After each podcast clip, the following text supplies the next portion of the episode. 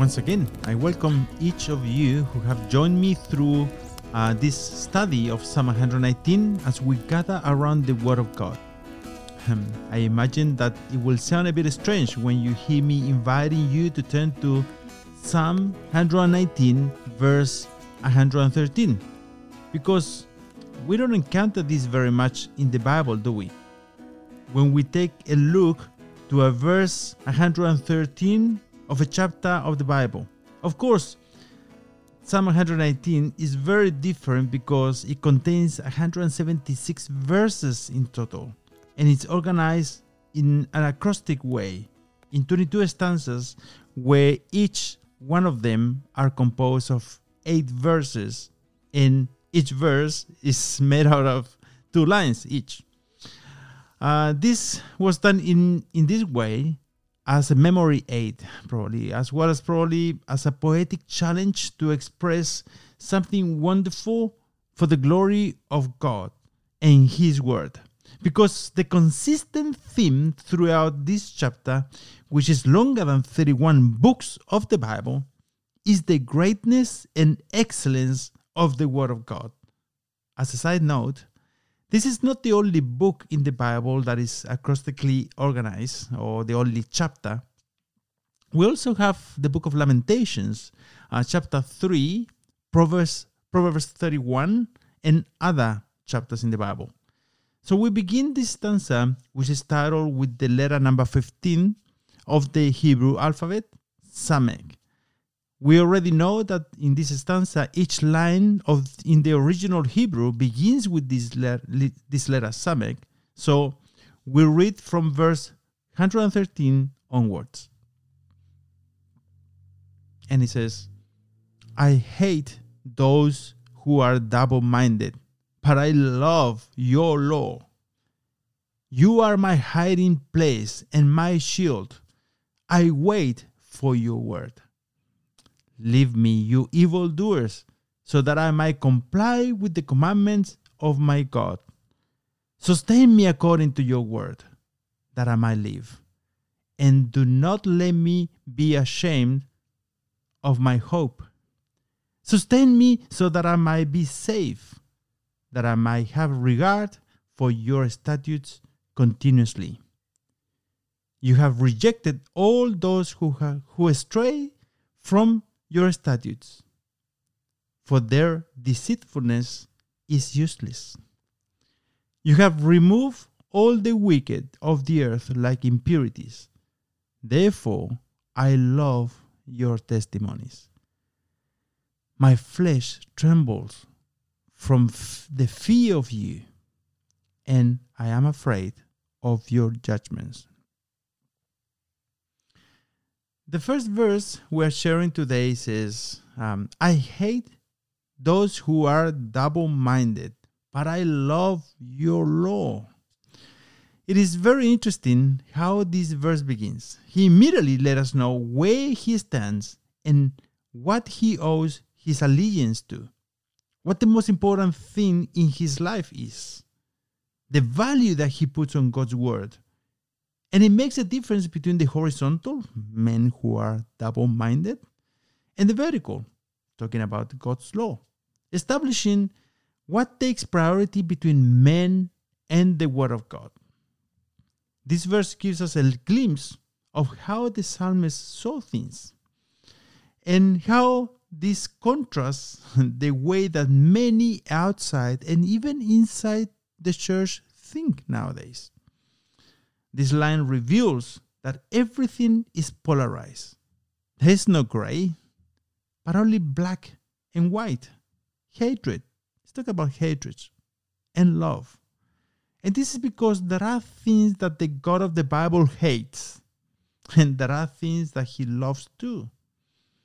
Saying double minded is another way of saying a divided heart or divided loyalty with one foot inside and the other outside. Or like when someone is sitting on the fence that divides two property. This carries the idea of a complete lack of commitment or obedience to the Word of God. The Lord Jesus tells us in the book of Revelations, chapter 3, verse 16, the following So because you are lukewarm and neither hot nor cold, I will vomit you out of my mouth. Strong words. So if you're listening to these words today, you have an opportunity to get off that fence. The psalmist knew the frustration of dealing with those who are double minded. They were unstable and lacking commitment in their lives. In contrast, God's law is secure and totally stable. You have probably seen this for yourself in your own life. It might even be that you recognize yourself as one of these inconsistent people. This word double minded, used here, is similar to the word used in the book of uh, First Kings, chapter 18, verse 21, translated as two opinions or two thoughts, used when Elijah confronts the prophet of Baal to follow the Lord if he is God and tells them, How long will you falter between two opinions? If the Lord is God, follow him, but if, Baal, follow him. So he says, Until when will, will they waver between two opinions? And this is exactly what the psalmist is talking about here. Double minded people know enough about God but they are not determined to serve or follow Him at all.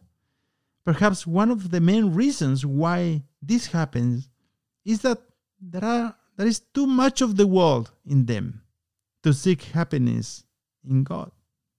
And there is enough of God in themselves to seek happiness in the, in the world.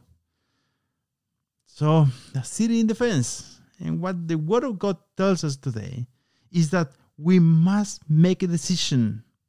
We cannot continue sitting on the fence between two thoughts with the heart divided between two loves. The book of Mark, chapter 12, verse 30 tells us, And you shall love the Lord your God with all your heart, with all your soul, and with all your mind, and with all your strength. Today I want to provoke you to ask the Lord, Am I one of them, Lord? We should agree with the psalmist when he says, I hate those who are double minded.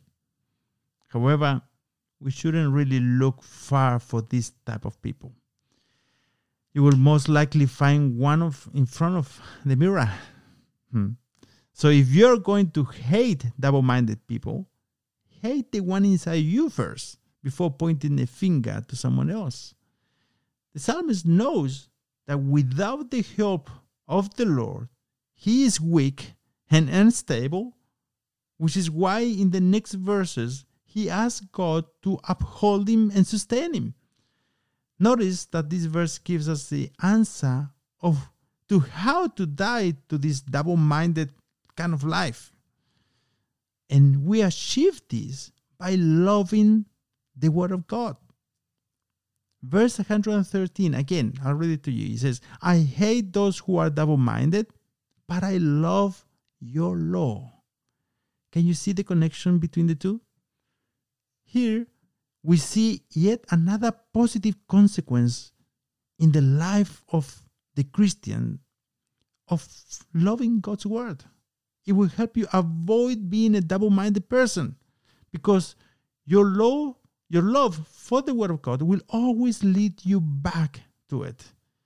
And as a consequence, there will be a growing communion with the God of the Word.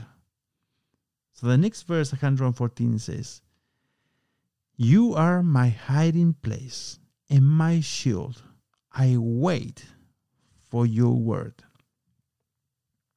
Here is understood that there are dangers that could come from different directions and in different forms. Dangers that come from double-minded people, hmm, from evildoers, and we'll see we'll see this on next verse 115, as well as dangers of temptations, dangers of snares. We saw it in the previous segment. Dangers of discouragement, attacks from the devil, and others. Here the psalmist says, that there is only one place to run when under attack. And that place of refuge is God. He is that place of refuge and protection from all these dangers. God is our refuge and strength. Psalm, Psalm chapter 46, verse 1. And he, the psalmist, teaches us how it happens in the life of the believer. So, in practice, when you put your faith and hope in the Word of God, God protects you and gives you the strength to resist temptations and be free from dangers coming to your aid and that's that happens by grace. What this tells us is that our place of refuge in times of trouble is not found in our efforts our maneuvers or our experience but in our faith in god's word can you notice that the psalmist puts the word of God on the same place, on the same plane as God? Hmm. Where can we find this same connection in the Bible? So let's go to Luke chapter 9, verse 26. The Lord Jesus says this For whoever is ashamed of me and my words, hmm, the Son of Man will be ashamed of him when he comes in his glory and the glory of the Father and the holy angels. Also, if we go to 2 Samuel chapter 12 verse 9 and 10, when the prophet Nathan rebukes David, this is what he says. Why have you despised the word of the Lord by doing evil in his sight? You have struck and killed Uriah the Hittite with the sword. You have taken his wife as your wife, and you have slaughtered him with the sword of the sons of Ammon. Then verse 10 says, Now then, the sword shall never leave your house, because you have despised me, and have taken the wife of Uriah the Hittite to be your wife. So this is what it says. You despise the word of the Lord. And then later it says, You despise the Lord within the same context, at the same level. The psalmist does not love God's word just because of the words written on the pages of the book, but because the word, the Bible, brings him into communion with the God of the Word. The psalmist knew that this is the prophetic word more fully confirmed. 2 Peter 1:19.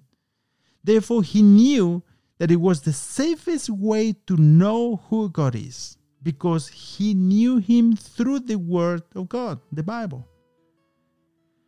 Ultimately, our Lord Jesus became sin and suffered the punishment of our peace to become our refuge. He is the sinner's refuge. The law says that the wages of sin is death, but Christ redeemed us from the curse of the law, and he was made a curse for us. Galatians 3:13. The word of God today invites you to run to the refuge, to the fortress. That's the refuge of the sinner and his name is Jesus. Maybe there's still a double minded man inside of you today, and maybe it's time to ask yourself if this is just a season of your life or if there might be a pattern of attitudes that confirm that you are or have been double minded. Friends and brothers, we need to challenge ourselves and say to the Lord, I no longer want to be a double minded person, but rather I want to have a heart totally committed and given to you. Help me to cultivate that love for your word of which the psalmist speaks. So we leave it up to He. Uh, God bless you, and we will be meeting once again to continue with this stanza number 15 of Psalm 119. See you soon.